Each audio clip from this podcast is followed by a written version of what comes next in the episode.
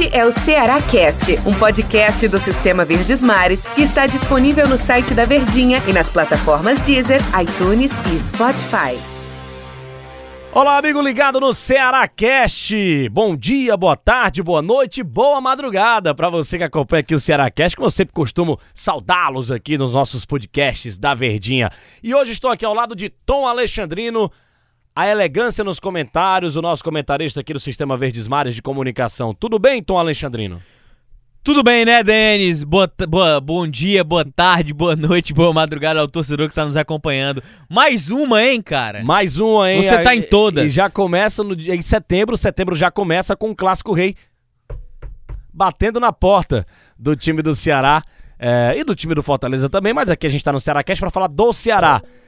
Clássico Rei, com o Ceará motivado, vem de vitórias importantes, três se a gente contar com a Copa do Brasil é, já recuperou talvez o futebol da Copa do Nordeste, que o fez campeão, bicampeão do Nordeste de maneira invicta, para encarar esse Fortaleza? Chega com muita moral, então, quarta-feira. Eu acredito que sim, né? O, o, o, Ceará ele vem num processo de recuperação muito forte. Depois daquela desconfiança inicial, de um início até irregular, né, no Campeonato Brasileiro, eu acho que muito mais pela sequência que vinha travando aí nessa temporada maluca que a gente está vivendo de calendário, jogos em cima do outro. O Ceará foi bicampeão da Copa do Nordeste, voltou para Fortaleza, teve toda a festa, teve que voltar de novo para Recife. Então, você acaba cobrando, você acaba sendo cobrado por um preço, né? Eu acho que o preço da vitória, o preço das competições em que você disputa sempre em alto nível para conquistar títulos, ele é muito alto. E o Ceará no início de campeonato ele pagou um pouco por ele, né? E aí se a gente pegar a referência da Copa do Nordeste e do Campeonato Brasileiro, claro, são duas competições diferentes, mas o Ceará tinha um encaixe para iniciar o Campeonato Brasileiro. Só que esse encaixe ele precisou dar uma pausa, porque não tinha um dos seus principais jogadores e peça fundamental, que era o Vinícius, né? Ali no título do, do, da Copa do Nordeste. E coincidentemente, o rendimento do Ceará caiu, porque ele não tinha essa criatividade. Ele não tinha esse meio mais criativo. E aí o Guto Ferreira mudou um pouco o esquema, jogando com três volantes, atuando com três homens de frente, para ver se conseguia talvez um equilíbrio entre o setor defensivo, que foi o melhor ajustado ali e que foi fundamental para o Ceará conquistar o título da Copa do Nordeste, ao mesmo tempo que ele buscava dar um pouco mais de fluidez ao setor ofensivo, que é a grande dor de cabeça do Guto, ainda vencendo a grande dor de cabeça. Não é um sistema bem apurado, é algo que ainda está em formação, em ajustes. E aí, se a gente pegar um cenário, Denis, torcedor, eu acho que até a partida contra o Bahia, coincidentemente, até o Bahia é, no Campeonato Brasileiro, quando o Ceará conquistou a primeira vitória. Não tinha repetido a escalação. Ele não tinha repetido o setor ofensivo. É. Nem falo nem da escalação mesmo, mas eu falo daquele sistema ofensivo, que é Clebão, Leandro Carvalho, Fernando Sobral e Vinícius que é o quarteto ali que foi fundamental para o título da Copa do Nordeste. E coincidentemente, quando esses caras são repetidos em campo, é. o Ceará volta a vencer. E, e... Venceu o Bahia e venceu o Atlético Goianiense. E a gente nem sabe onde é que o Fernando Sobral faz parte. Se do sistema de defesa ou do sistema de ataque, será? Porque o homem está em todos os lados do campo.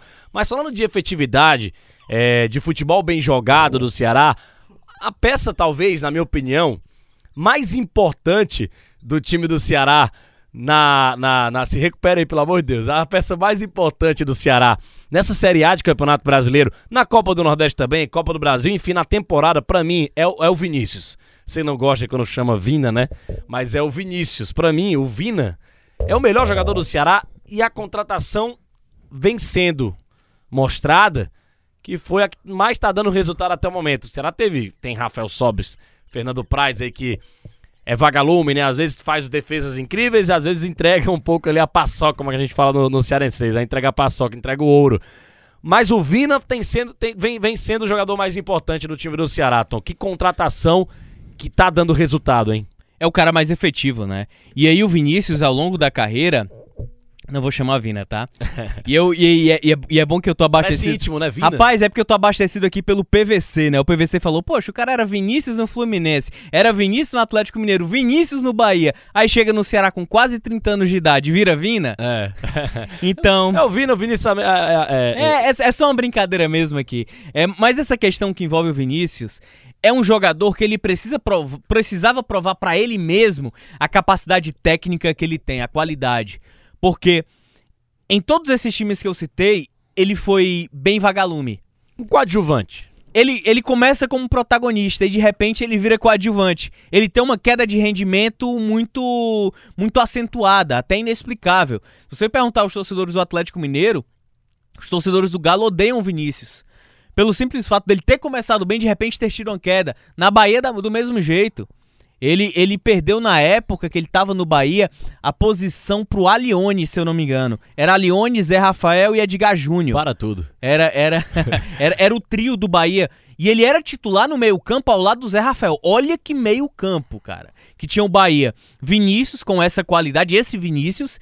E o Zé Rafael, aquele Zé Rafael, que não é o do Palmeiras hoje, mas aquele que era do Bahia, que jogava muita bola. Então o Vinícius ele precisava provar para ele mesmo que ele precisava ter continuidade para dar todo aquele segmento, aquela qualidade que ele tem. E isso ele vem tendo. E, e eu, uma... eu, eu sentia um pouco de falta, Denis, torcedor, do Vinícius mais participativo. Por mais que ele tivesse participações e fosse eficiente. O maior poder de decisão. Exatamente. Como ele teve no jogo contra o Atlético. 0 a 0 jogo truncado, jogo difícil, jogo feio. Isso. Vinícius chuta uma bola e faz um golaço. Tivesse mais constância, né? Ele fosse mais produtivo pro time por mais tempo e não apenas um pequeno tempo dentro de campo.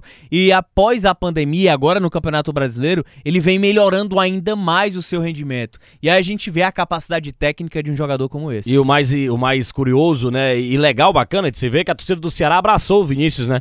Desde a chegada do Vinícius, colocando o apelido Divina e ele gostando do jeito da torcida do Ceará e, e tá jogando muita bola, na minha opinião, a melhor contratação do Ceará, porque dentro de campo ele tá mostrando que é a melhor contratação do time do Ceará com o poder de decisão que tá tendo o Vinícius, o nosso querido Vina, que o Tom Alexandrino vai chamar de Vinícius. Eita. Mas aí a gente pula pro jogo contra o Fortaleza e pensa no sistema de defesa. Não é só quarta, não? Só quarta, mas a gente já tá falando do Clássico Rei. Sistema de defesa.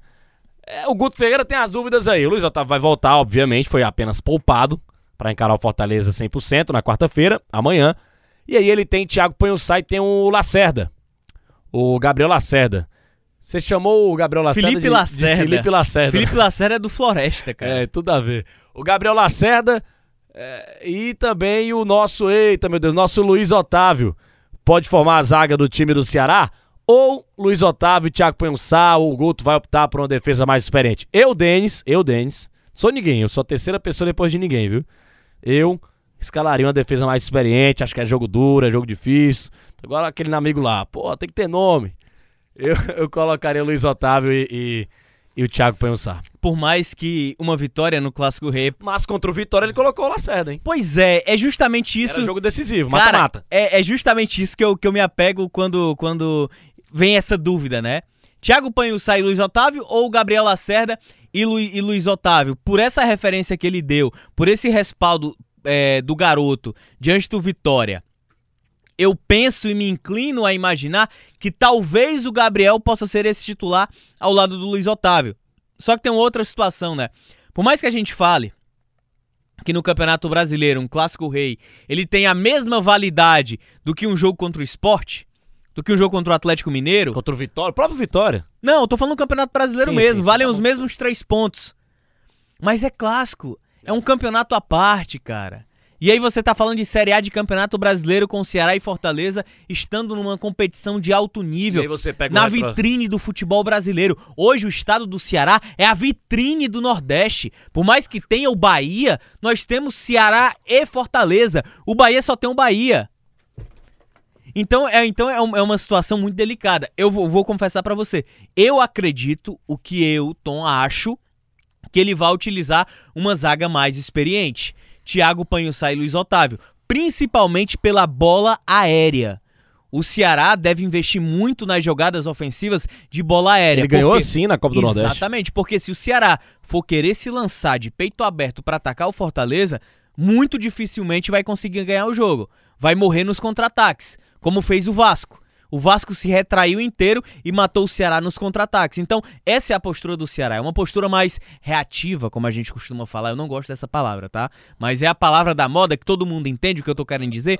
O Ceará usa uma postura defensiva para explorar o erro do adversário. E não é feio jogar. Existem é, vitórias de qualquer jeito, de qualquer maneira. São estratégias. Estratégias do jogo. Eu, eu, uh, pela plástica do jogo, a estética, tem pessoas que não gostam. Eu, gosto de jogar, eu, eu, eu prefiro que jogue eu, bonito. Eu também, eu também, eu confesso que eu, eu, eu confesso que eu não gosto, mas são estratégias. Mas também não acho feio que o Ceará Tá recua. dentro do futebol, é, É. natural.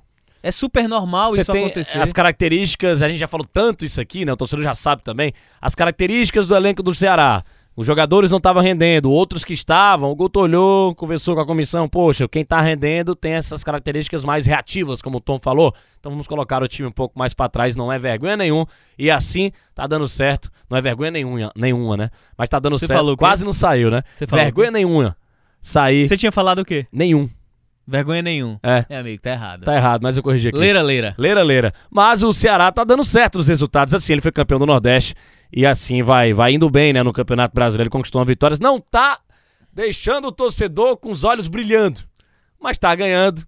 E o que importa é o resultado dentro do futebol. Tom, muito obrigado pela tua presença aqui no Ceará Cash. Já hein? passou, cara. Já, conversa, conversa boa é assim. Rapaz, o papo foi bom, viu? Ó, e pelo que a gente conversou aqui, pode ser, viu, Tom? Ó, se for Luiz Otávio e Thiago Panhussá, o Gabriel Lacerda, ó, aí eu acho que prefiro a defesa mais experiente também com o Luiz Otávio e o Thiago Panhussá. Eu imagino. Galera, grande abraço a todos. Essa foi a edição do Ceará Cast. Até a próxima edição do nosso podcast. Todos os dias pra você aqui. Grande abraço. Este é o Ceará Cast, um podcast do Sistema Verdes Mares que está disponível no site da Verdinha e nas plataformas Deezer, iTunes e Spotify.